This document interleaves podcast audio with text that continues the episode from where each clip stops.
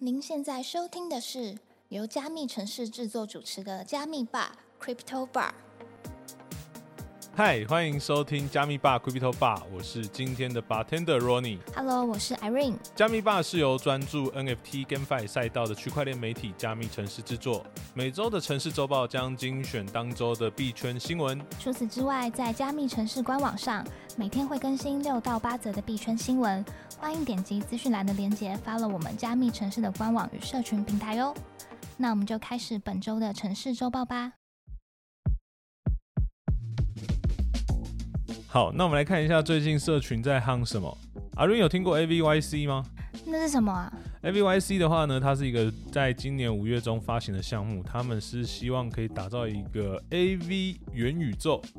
哇，男性有福了。没错，这是我们的男人的盟友，好不好？拜托。那他们其实我觉得这个项目方也蛮有梗的，因为他们一开始是希望可以放女优们的照片，但是好像有些版权的问题吧，所以他们后面就变成点阵图了。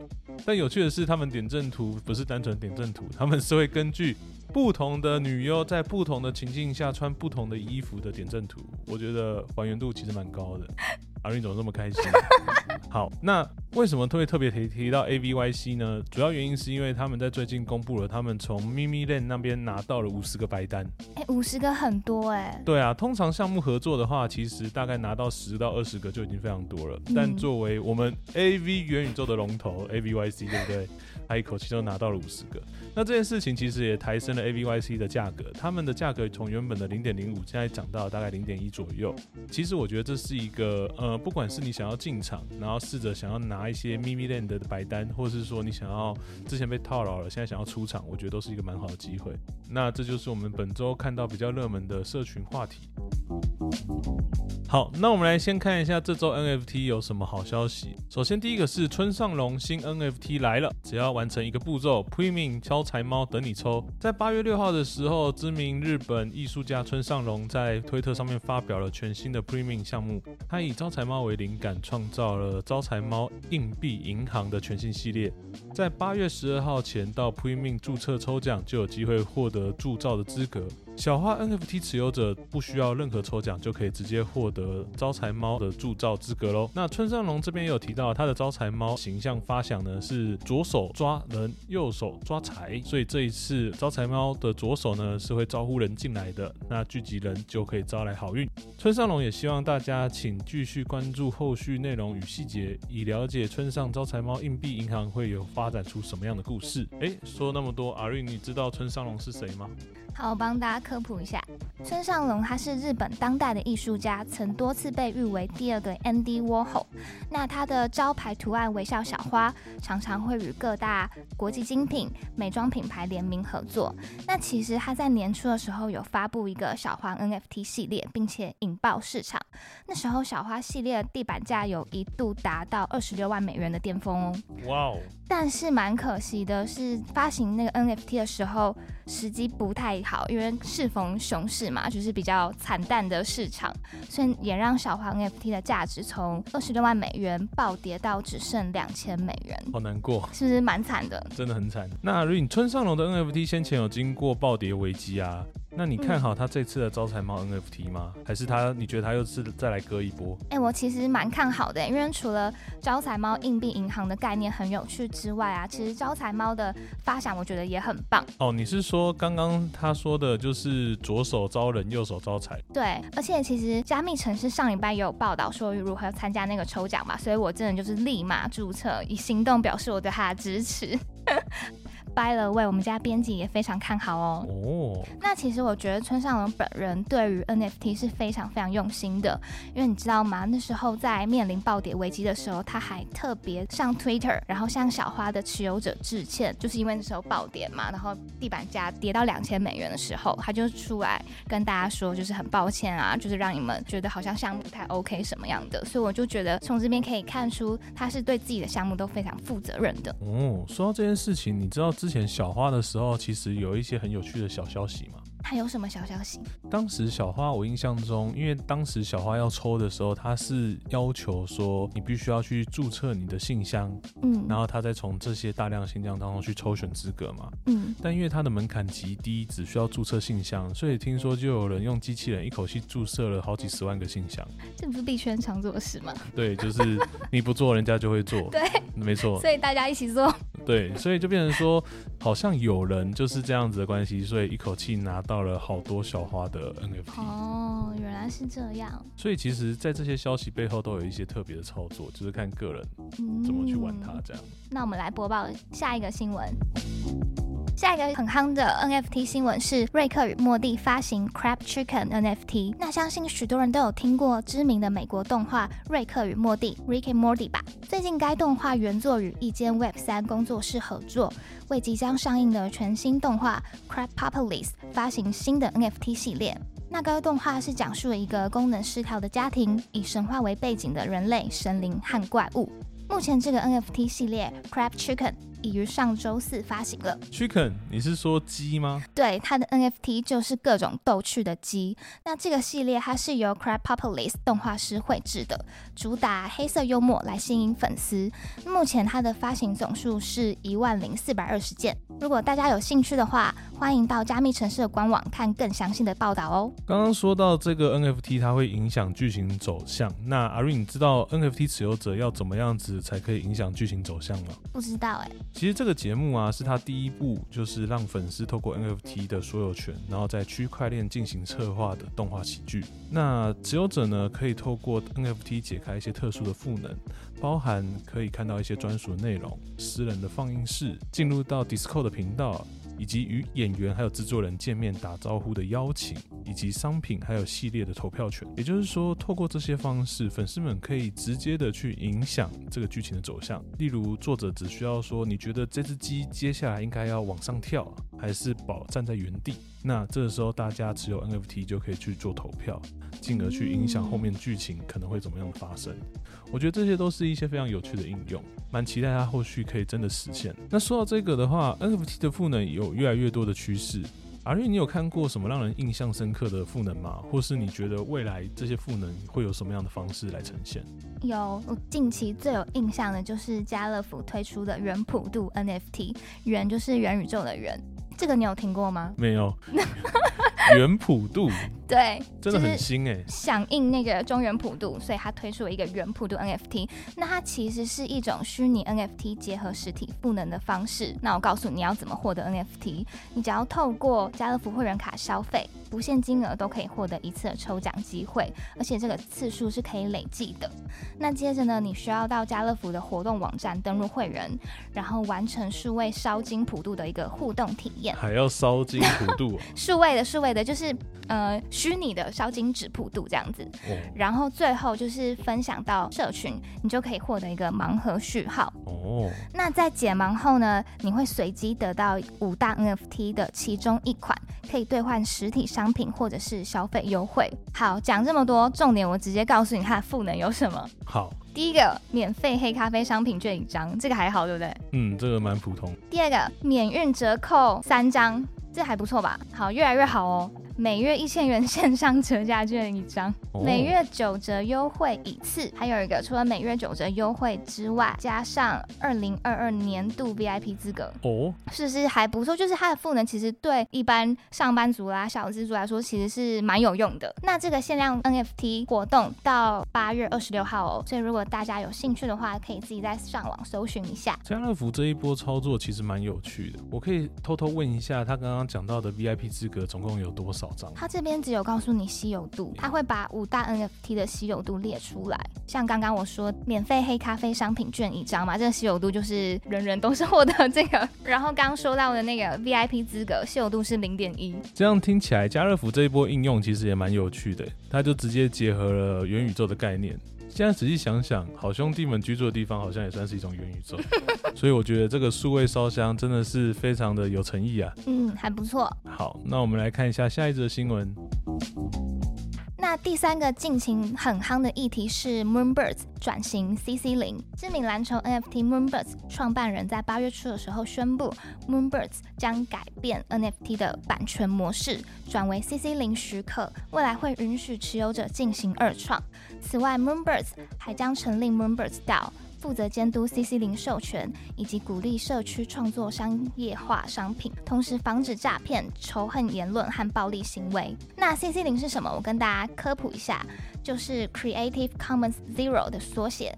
简单而言，就是作品的创作还有持有人并不会拥有作品的版权所有权，作品会成为公共使用领域的公有财产，因为任何人都可以利用该作品作为私人以及商业的用途。那这样的方法是鼓励创作，还是侵害持有者的权利呢？Ronnie，你怎么看？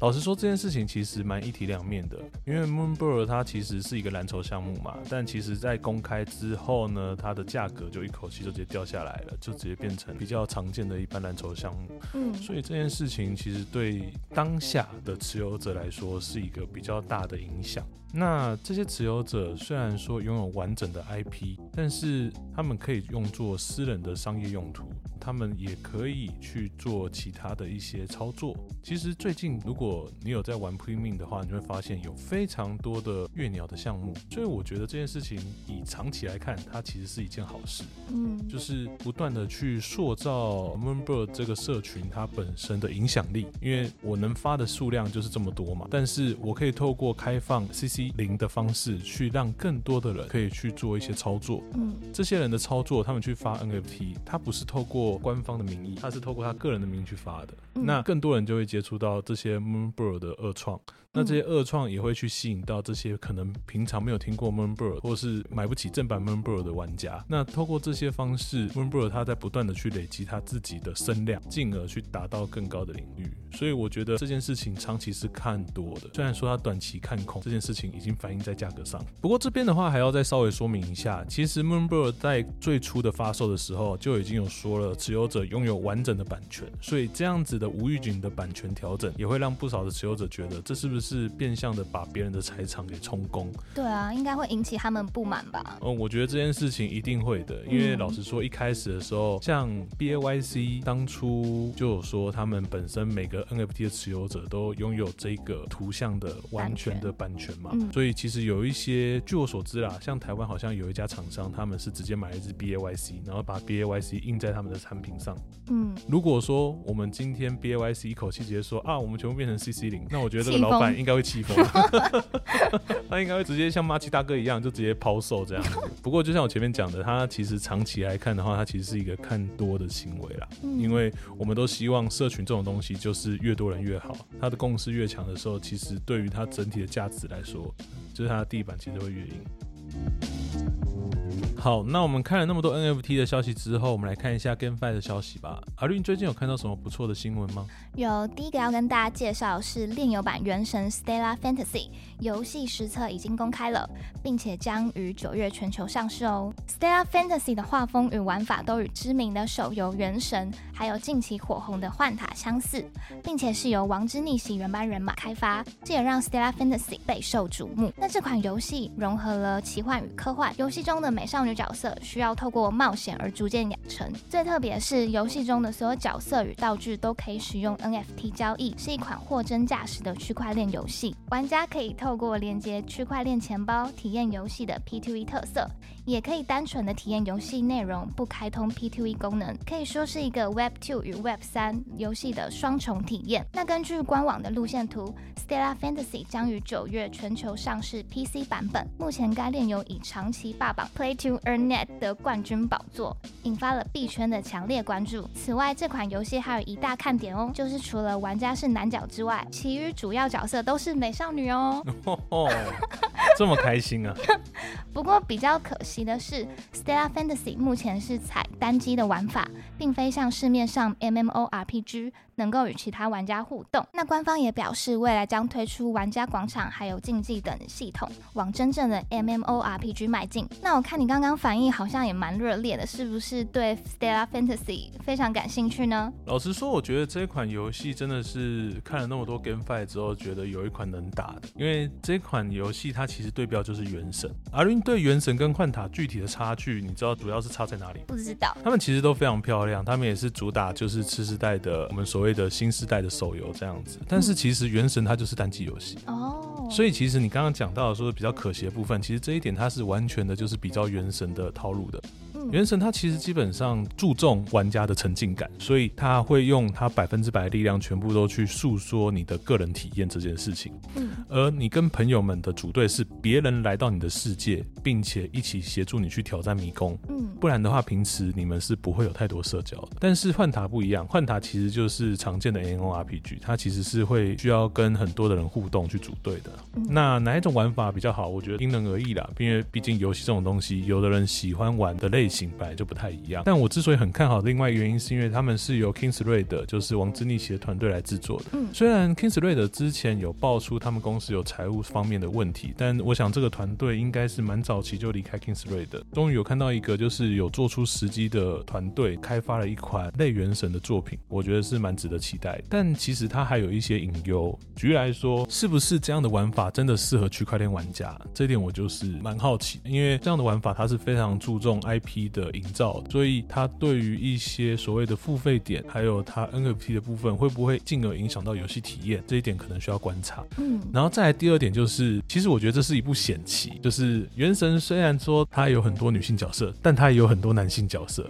嗯，也就是说，《原神》的用户他不会只有一种性别，它其实是男女通吃。但是《Stella Fantasy》这一点就是蛮着重在男性使用者身上，那这一点我不确定会不会造成他们受众的局限。不过这这件事情，另外一方面可以看到，就是说可能他们有分析过，在币圈大部分都还是以男性为主，对，所以可能。他们会决定先以女性角色，对，美少女吸引男性，对，就先出一堆美少女嘛，男角我可以后面再补这样，所以我们这些都可以在后续观察。而且这款游戏我觉得它很棒的一点就是，其实现在非常多的 GameFi 他们都是我先告诉你我要做一款这个游戏，然后就出 NFT，然后跟你讲说我可能要再等半年一年后才可以玩，但他九月就可以玩了，就是很期待。对，我觉得这件事情其实就可以看到，就是作为一家真的有实际上在游戏市场上面推出过游戏的人，他们的战略方式跟思维其实是完全不不一样，相较。于就是我先收钱，然后再去做游戏。他们是先做好游戏，然后再准备要让大家来玩这件事情。那我们就期待他后面会带给我们什么样的内容吧。好，那接下来阿云这边还有看到什么其他的新闻吗？好，那第二个要跟大家介绍是 BTS 元宇宙现场虚拟 MV 派对抢先看。为了让元宇宙扩散至全球，知名元宇宙沙盒游戏 Decentraland 与三星合作，在虚拟土地举办 BTS 防弹少年团的 MV 派对，力邀全球 ARMY 一睹偶像在虚拟世界的风范。不知道你应该不知道 ARMY 是什么吧？我告诉你，我昨天有去恶补了，我已经知道 ARMY 是什么了。来，那你跟我们介绍一下什么是 ARMY。阿米呢，就是 BTS 去称呼他们的粉丝，所以叫阿米。不错，真的有做功课，是不是有做功课？对，它本身的意思就是军队。那因为 BTS 还有代表着防弹服的意思，所以他们觉得军队与防弹服是密不可分的关系，也象征着偶像跟粉丝们之间的无法割舍羁绊，是不是非常有寓意？很会写故事，我觉得很棒。好，那我们重点是本次 MV 派对啊，是在台湾时间八月十四号举办。那 BTS 此前发表的歌曲 Yet to Come MV 会在游戏中的三星土地上映，参与的阿米还有机会获得限定三星的可穿戴设备哦。哇哦，这个对粉丝来说应该非常具有吸引力。没错，而且应该没有人不知道 BTS 防弹少年团。很怕得罪广大的粉丝。其实 BTS 是近年在全球爆红的韩国男团，他们的歌曲不仅是长期登上多国排行榜首位，还曾凭借他们的 Butter 一曲入围美国 Grammy 最佳流行团体奖。那大家应该有发现，越来越多的娱乐产业已经开始积极的布局元宇宙。那 Ron，你对这方面有什么看法呢？哇，BTS 这个我觉得不能乱讲哎。那你讲其他娱乐产业？OK，哦，我觉得怎么讲就是。Decentraland 的部分的话，你可以感觉出来，他们其实有做非常多的努力，包含就是之前陆陆续续他们其实有请非常多的歌手在他们这边去做演唱会。这次可以请到 BTS，我觉得这个真的是一大突破啊，就跟我那个 ABYC 可以拿到咪咪链一样，我觉得就是一个很大突破。哎，不行，我好像不能这样比。我觉得这个 BTS 更厉害，好不好？那我觉得 BTS 在他心中地位也很高。你知道，就是真的很怕讲错话，因为我女朋友是 BTS 脑粉，所以真的假的？对，她是脑粉，所以我昨天有稍微跟她请教一下。其实 BTS 他们就是一路以来，他们其实有得过非常奖项，他们一直都很努力。我印象中好像有四个是负责唱歌，三个是讲 rap 的，所以他们其实分工非常明细，总共有七个人，好不好？有做功课的。那除此之外，BTS 他们其实除了单纯的元宇宙之外，他们其实非常的喜欢去跨出各个领域。他们之前甚至有出了一个叫做 BT 二一的，就是他们每个人都绘制一个小图案。那你知道 BT 二一总共有几个成员吗？八个。为什么是八个？七个团员加一个粉丝。没错，就是他把粉丝们，就是刚刚讲到阿米，也作为他们的。伙伴之一，所以他们其实 BT 二一有八个。那他们 BT 二一其实之前也有做了非常多，包含就是一些娱乐产业相关的，像是游戏啊，然后还有一些小动画，所以这边都可以感觉出来，他们公司对于 BTS 这个品牌的营造是非常努力的。那这次跨足元宇宙也不意外，因为之前其实就有放出消息说他们要出他们自己的 NFT，我都等到望穿秋水了，我就想说买一个给我女朋友，但是等不到。对，所以可以先买周边啊。先不要，周边太多太贵了，好不好？那这件事情我们就来看一下，到时候这一场演唱会的成效会怎么样。好，刚刚听到了这么多的消息，那我们来看一下目前币圈的一些最新的价格。在录音的当下，其实现在的以太大概落在了一千九上下震荡，好可惜哦。一千九，你知道他周末的时候上到两千吗？有啊，两度上两千啊。真的是太可惜了，怎么没有空到？你别再空了。我们还是希望就是以太可以继续往上走了。然后再的话是比特币的部分，比特币的部分呢，它现在在二四一一零上下做一个跳动。那它整体的走势呢，也跟以太差不多，就是在周末的时候有一波飞升，但目前的话可能开工了，大家认清现实，所以就是有一个比较明显的跌幅。那最近的 DeFi 有什么有趣的新闻呢？好，那我跟大家介绍一下，第一个是看准机构爱炒币，全球资产巨头贝莱德推比特币现货信托。之前曾经宣布与上市交易所 Coinbase 合作的贝莱德，近期再发重磅消息。机构用户现在可以透过贝莱德信托投资比特币现货，但目前这项服务仅对美国用户开放。那既然是现货信托，就代表贝莱德会持有一定数量的比特币现货来供客户交易。那官方新闻稿也有指出，虽然加密货币市场曾遇崩盘的情况，但部分的机构投资者仍有投资加密货币的需求。而且他们非常在意如何更有效的进入加密货币市场。那贝莱德是什么呢？我们请 Ronnie 来跟我们科普一下吧。贝莱德呢是美国的资产管理公司，简单来说就是帮人家管钱的。那它在全球呢总共有三十个国家设立了七十个办公处，它的客户呢遍及了一百个国家，主要呢是针对法人机构跟零售通路这两大类型来提供资产管理的服务。截至二零二二年为止，贝莱德总共管理了超过八兆美元的金额，是全球最大的资。资产管理巨头。那在这之前的报道，贝莱德他其实正在积极的涉入加密货币市场，毕竟管钱的嘛，哪里有钱他就去哪里。在八月四号晚间的时候呢，Coinbase 就有宣布他们与贝莱德这边做一个合作，未来贝莱德部分的机构用户可以使用 Coinbase Prime 来托管以及交易加密货币的资产，并且获得相关的市场报告。那在这一波区块链的投资热潮兴起，其实也不是只有贝莱德。近年已经有越来越多的传统金融巨头在争抢这块大饼，诸如像摩根大通、还有 SBI 集团、还有方舟基金。就是大家的老干妈，这些其实都有在做一些区块链的布局。诶，那说到这么多的传统金融都想要进军去中心化领域，阿瑞，你觉得他这样子会不会跟他现有的这边有一些冲突？其实我认为不会有冲突，而且这样子反而能让一般大众更容易接触到加密货币的商品，因为传统金融系统像是券商都是客户透过他们平台去进行下单等动作嘛，等于他们是所谓的第三方，但是去中心化。话，已经不需要所谓第三方，他们的角色就有点被剔除。所以为了要抢进这个市场，传统金融机构就会要夺回第三方的角色。那他们势必需要购入一些虚拟货币的现货，来发行所谓延伸性金融商品，像是期货啊，或是直接投资现货。这样听起来的话，他们有点像是要保住他们的饭碗。没错，因为老实说，就是他们管理那么多的金额，其实他们应该对于资金的流动都往虚拟货币这一块迈进，应该是很有感的。那我们一直在强调，就是虚拟货币它想要完全的去中心化嘛。那这些人如果不赶快的在这边去做一个卡位，也许最后被去掉的就是他们。好，那我这边也分享另外一则，也是跟银行金融业有关的消息。加密银行也受益，美国联邦准备银行新指南提供 SPDI 主账户的访问权。在美国时间十五号的时候，联邦准备银行简称 FRB 发表了最新公告。将于近日公布新型金融科技公司与加密货币银行的最新指南，以便未来可以好好的监管以及管理这些分级权限。美国加密银行 Custodia 和 Quicken Bank 都申请了访问 FRB 主账号的权限。Custodia 曾因联邦银行审查过久而提告，因一般审查只需要五到七天，但是联邦银行竟然拖了他一年。该银行表示，若审查通过，Custodia 将能不依靠中央机构独立运行。可减少许多的交易对手与信用风险。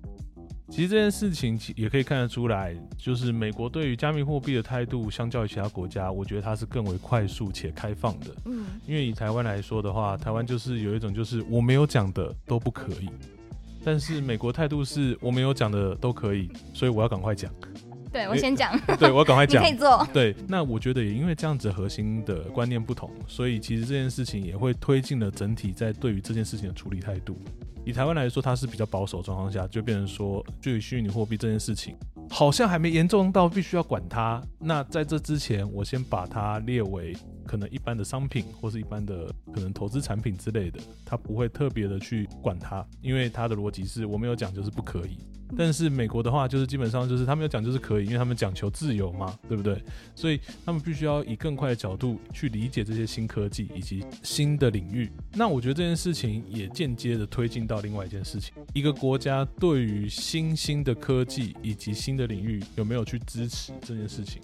其实很重要的，我们都常常讲说，所谓的新创为什么都在国外，为什么都是在细谷？我觉得这跟政府他们有没有办法去做一个政策的搭配，以及去协助这些所谓的新创公司去创造出更好的未来这件事情，其实是有一个直接的影响。